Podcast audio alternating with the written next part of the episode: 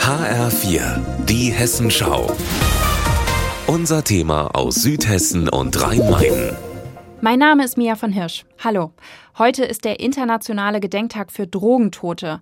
Allein vergangenes Jahr haben deutschlandweit 1990 Menschen ihr Leben durch Drogen verloren, 9 Prozent mehr als im Vorjahr. Ich habe mich deshalb mit Ludwig Seidel in der Suchthilfe Frankfurt Niederrad verabredet.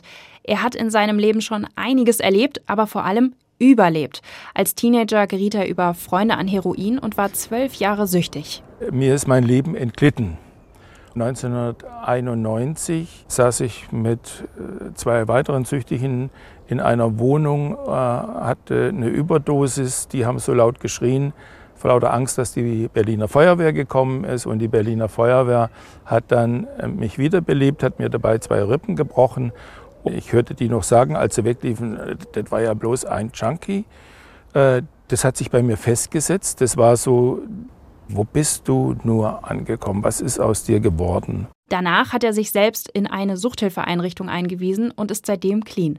Seit 32 Jahren. Ein Erfolg, auf den er stolz ist. Inzwischen leitet er sogar die Suchthilfe Fleckenbühler in Niederrad. Wir schauen uns gemeinsam alte Fotos an und es wird klar, wie viele Menschen aus seiner Vergangenheit den Drogen zum Opfer wurden.